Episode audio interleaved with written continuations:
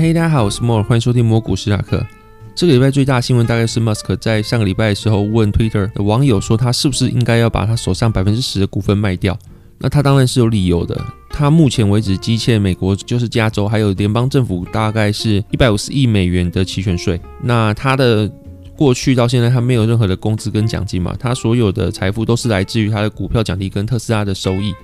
那目前他没有奖金要去应付这么多，就是一百五十亿的税收的话。他我有卖股票意图，所以他在上礼拜的时候有推特问网友说，他是不是应该要先卖掉百分之十的股份去缴他的税？那后面的结果就是有超过五成的网友是同意他去卖掉手上这份股份的。不过比较有趣的是，通常如果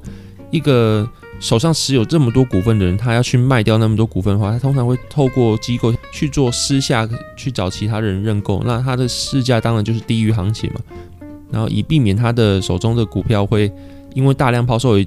去导致比较大的剧烈的价格变动。可是 Musk 他并没有这么做，他是直接公开来说他要卖股票，那让网友投票之后呢，再直接把这些股票在市场上进行抛售。那在美国时间周三说，他已经出售了大概是四百五十二万股，然后套现了五十一亿美元的现金。那这周说有一度特斯拉跌破一千元，在大概九百九十七元左右。那那段时间，据说就是马斯克在大量抛售股票，然后有很多很多的散户去接。后续他在十一号的时候又透过信托基金卖出六十三万多股的特斯拉股票。但是按照他的 Twitter 跟大家承诺，他卖出十趴的特斯拉股票的话，大概是一千七百零五万股。那截至目前为止，他应该还有一千一百九十万股的特斯拉股票还没卖，就是他还没卖超过一半。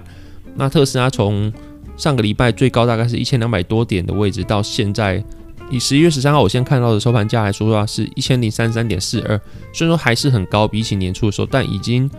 比起高点来说，已经回落非常多了。那这边就可以看到一个蛮有趣的事情，那这会让人家在想，就是他目前卖股票还没卖到一半，那他又要面临那么大税率的话，如果当初他办投票的时候，网友不同意他卖股票的话，他真的不卖吗？那不卖是要怎怎么缴这个税？如果他的税真的那么多的话？还是说这个超过五成的网友是同意他卖的？这个也蛮迷的，因为到底他网友组成是什么？是很多人在看特斯拉的看笑话，或者是说想要捡便宜吗？或者是他的支持者真的很信仰他卖？但我想，如果大部分有特斯拉的网友，应该是不太希望他卖股票，因为一定会造成市场剧烈波动。那大家也不太懂马斯克他到底在想什么？他平常就是疯疯癫癫的嘛。那反正你如果不卖股票的话，他到底要去怎么缴这个税？那真的蛮让人家疑惑，还是说他这个投票有请公关公司来帮忙投票之类的啊？这个也没人懂。不过这件事情它基本上跟特斯拉的基本面是没什么关系。通常说有些人说董董监持股啊，他在卖股票就是一个警讯。但看到 Musk 他弟弟从今年以来大概卖了四次股票，那基本上也都是卖在低点。虽然说有资料显示说他在 Musk 发 Twitter 之前又卖了一部分股票，但是特斯拉后续应该还是会继续上涨的。那这就像我刚刚讲一样，其实特斯拉从头到尾它基本面都没变。从马斯克说他要卖股票的时候，到在更早之前，就是赫兹说他要跟特斯拉采购十万辆电动车的时候，其实基本上特斯拉的它的基本面都没变，它一样是供不应求，它一样 FSD 呀，还有很多的技术都是世界上处于领先定位的。更何况它还是一个能源公司，还有保险公司，它有非常多非常多驾驶者的大数据的资料的收集。那这都有助于他后续如果要开办他的保险业务的话，那他可以根据每个人的克制化说他要保多少的保险税率，那这样的话对他的毛利呀或者净利的控制来说也是非常有帮助的。那可是特斯拉从一开始的谷底，大概在七百、六百、五百的时候，我都有去接特斯拉的股票。那上个礼拜马斯克在抛售他股票的时候，我有在九百九十九元接到一些股票。反正持续我就是一直在买特斯拉股票。大家会觉得，好像特斯拉的股东最近很爽，但是其实。特斯拉股东至少也点了半年多才到这样的行情，虽然说半年多没有到非常多，有些很多价值投资者他可能一等就是两三年以上，但是对于我们这些人来说，其实半年多的等待已经算是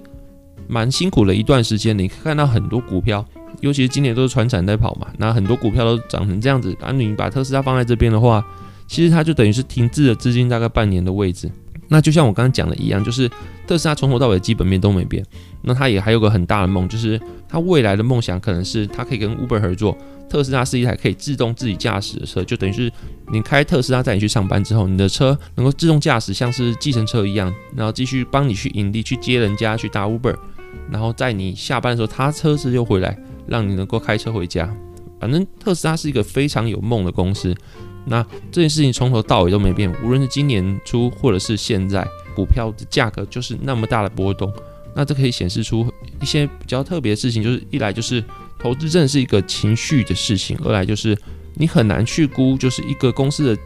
到底值多少钱。如果是以基本面估值的话，那首先你就很难去估说 Musk 他的个人特质、他的个人魅力对于一个公司，就特斯拉来说，他到底在占了他的市值的多少。今天如果 Musk 突然辞职特斯拉 CEO 的话，我想特斯拉股票一定会大幅下降。可是它基本面目前为止是没变，就是它的 FSD，我刚刚讲那些都还是非常领先的一个位置。所以说，你如果去估一个股票的话，你势必要把一个领导人的个人魅力去估进去，但这个要量化到多少的价格，其实也很难去说。那这整件事从头到尾就是一个非常市场情绪的波动。就像我持股持了半年多的特斯拉，那你都很怕说卖掉它就喷了，因为你一直很相信特斯拉这个。基本面很好的公司，只是没人知道它，或是目前情绪还不到这边而已。所以说很怕它会我一卖就喷，但是你又觉得说会不会有这样一爆？那可能不是半年、一年、两年、三年，可能我报了五年、十年，它都没有涨的话，我这个资金是不是一直停滞在这边？那大盘都涨两三倍的话，我就相对亏损非常多嘛，我的绩效相对差很多。那这对于一个长期的财务规划来说，也是一个非常大的打击。所以说，你现在你报了特斯拉股票，你也是一个心态很复杂的事情。更何况特斯拉的 CEO 还是一个非常奇怪的人，他有时候发什么煮豆燃豆萁呀，有时候发狗狗币呀，有时候怎么怎么样，他的一个 Twitter 就可以造成股票或者是加密货币的剧烈波动。所以说，有时候你看的船产啊，什么股票在飙，说你真的报了一只不会飙股票的时候，真的心里这个煎熬是真的要去克服的，不然就是。资金的问题，像是我这几天跟我其他朋友来聊到，我们都有一只股票叫 Parenteer，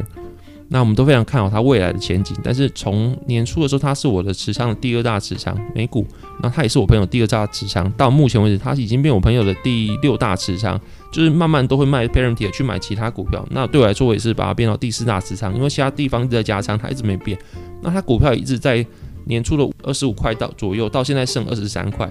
啊，明哲还有非常大护城河，然后也有跟美国军方做非常好的合作，但他就是没办法把它套套护城河转变成非常好的盈利方式。那财报可能好，那好的话可能没涨几天又掉回来。更何况如果财报比较普通，就是稍微高出分析师的预期而已的话，那可能就是市场对它的财报就会非常的不满意，然后就会像上个礼拜一样一度大跌超过九趴。那这种股票的话，你就算很信仰它，有点像特斯拉感觉，就是信仰它，你觉得它是一只很好的股票，但它的资金就停泊在边，非常的没有效率。那这时候你该不该卖，或是该不该换其他一个标的？那这个就是一个很难而且没有答案的一个问题。不过无论如何，你都必须把你的钱拿去投资，这是唯一的共识啊。就像这个礼拜你可以看到。十月未计调的 CPI 出来是达到六点二，比预期的五点八高很多，表示我们未来可能会进入一个比较高通膨的年代。然后那时候你手上的资金如果还是现金的话，会被消耗的非常的快。我们通常看资产不会看就是你有多少钱那个数字，我们会看的是实质购买力。比如说你现在有一千元好了，那一个牛肉面是二十五元，那你可以买四十碗。那十年后你如果的一千元放在手上，它还是一千元，其实你看起来票面价值。它还是一千元是没有变，但它实际上购买力可能会被改变哦。比如说十年后，这个二十五元牛肉面涨成了五十元，所以你在十年前你买牛肉面可以买四十碗，那十年之后你五十元牛肉面你只能买二十碗，这时候你的实质的消费能力就下降了。那这就是我们要看的东西，就是我们不会去看金钱有没有变多变少。十年前跟十年后的一千块，它意代表意义是不一样的。我们要看的是金钱的购买力。所以说，如果以每年大概两到三趴通膨来看的话，用简单的预估，就是你每年会你的资产会有两到三趴的购买力是消失的。那对现在可能还好，我们没有什么存款的话，那一两万的两到三趴可能才一两百块，那可能没什么。但是如果你十年后、二十年后、三十年后，你存到一笔资产，它是你退休资产，那想必是非常惊人，因为它经过好几十年的累积，如果来到了五百万好了。五百万的三趴是多少？就已经来到十五万了，就表示你每年会先少十五万。那你就算工作好了，你了不起，让你的年薪五十万、六十万，你就先少十五万。更何况，如果你的钱是越来越多，是破千万的话，基本上你再怎么工作，你都没办法去跑你的通膨所带来的消费力的损失。所以这时候投，所以我才说投资是非常重要的一件事，就是无论如何，你都至少要让你的金钱能够跟通膨是能够相抗衡的，你才不会失去你的所谓的购买力。所以有很多人就会在网络上问说，他如果一笔钱要怎么用？但首先，如果你要问的就是你的钱要怎么用的话，你要先了解你的钱是要长期以来都不会有这笔资金需求，还是你只是短期的停泊而已？因为这会跟你后面的策略是不太一样。像是如果你是长期以来都没有这个资金需求，大概五年、十年、二十年都不需要的话，你就是可以去放指数基金。如果你不想主动操盘的话，那至少它可以保证你跑赢通膨以外，你还可以拿到额外的收益。那如果你是要短期停泊资金的话，那就不建议做这种事情，因为就算现在的货币政策是非常宽松的，你也没有保证半年后你的股票一定会涨。你最好至少会把你的投资周期要拉到三年以上来说的话，你才会相对比较有稳定的，可能是它会去上涨的。虽然说过去也有可能是十年它以来它指数一直没有到高点，但货币政策是不一样的。现在我是以比较相对乐观的观点来跟你说话，也大概要三年以上。那你这样半年以后，你就会把资金拿回去的话，如果你的股票反而亏了三趴，亏了五趴，亏了十趴，你拿回去的时候，你不就很亏吗？不觉得很没有价值，心里很干嘛？所以说，如果你这个资金只是短期停泊的话，我建议你就是放高利活存。现在市面上很多高利活存都动辄一点二趴、二点六趴的年息给你高利活存。那这个时候，你用这件东西去可以赚到一点小资金，然后你保证你的票面价值是不变的情况下，这个东西还不错。虽然它的虽然它可能给的额度都不高，但是它其实相对于你短期停泊资金来说是一个非常好用的方式。就像我自己在做期货的时候，我除了保证金。会放到期货账户以外，我也会把一笔钱去放在所谓的高利活存的网银里面，去赚那个去赚那高一点点的年化报酬率，反正就是不无小补也是赚。那我这也是期货的使用方式。那上个礼拜的股癌也有提到期货，那我在前几集也有讲到期货的内容。那我跟他讲到可能是比较不同的面向，我讲到是比较实物的面向。那期货它还有很多很多应用方式，像我刚刚讲，就是你除了保证金以外钱，拿去放高利活存，它也是一种方式。那还有所谓的很多实物的内容啊，你也可以参考我之前的内容都有讲，那我就不太赘述。总之就是你现在一定要投资，就算你朋友没有在投资的，那你刚如果够好，或者他聊天的时候，你觉得他是一个可以聊这个话题不尴尬，他不会去排斥的，你也可以跟他聊这些事情。因为投资真的是每个人都必学的课题，它比你努力工作还要重要非常的多。当然说你看你的资金大小啊，如果你真的资金很小的话，你除了投资以外，你还是要努力工作。但如果你是资金够大的人的话，你真的是投资比你上班还要重要非常多。像我刚刚讲一样，你有一笔资产的话，你被通膨吃掉资产，可能会比你上班所得到的钱还要很多。这时候你是跑不赢通膨的。那这礼拜说在群主跟朋友闲聊，也会聊到一些事情，就是目前其实很多很多的人，他们会用非常多不同方法来赚钱，像是大家可能用稳定币去赚利息啊，那利息都是差不多快十趴，比现在传统银行来说高的非常多，或者是挖矿。目前挖以太币的话，大概是你投入你的资本，如果是七十万的话，大概是一年内能够回本。目前来说的话，年化报酬是百分之百的。那很多人都会用各种方式去赚钱，就是会让你如果只是单纯的上班，然后存钱，然后不投资来说，其实会有点 formal，就是你的钱可能赚不赢人家，或是看人家每次大把大把的赚，你会觉得自己很想加入这个市场。但其实从头到尾，金钱。我觉得啦，就是我过去跟几个朋友在聊天的时候，发现其实家里家庭是什么，你在哪个家庭出生，他会带给你不一样的金钱观念。就像有些家庭出生，他会跟你说，金钱是一种努力赚来的，然后你存了账户，就是你辛苦获得的实际资产。那这个时候，你每块钱对你来说意义，跟有些家庭对你来说，金钱是一种资本游戏。那有些人他会真的会去买房子，然后买完房子之后呢，把那个房子出租给人家。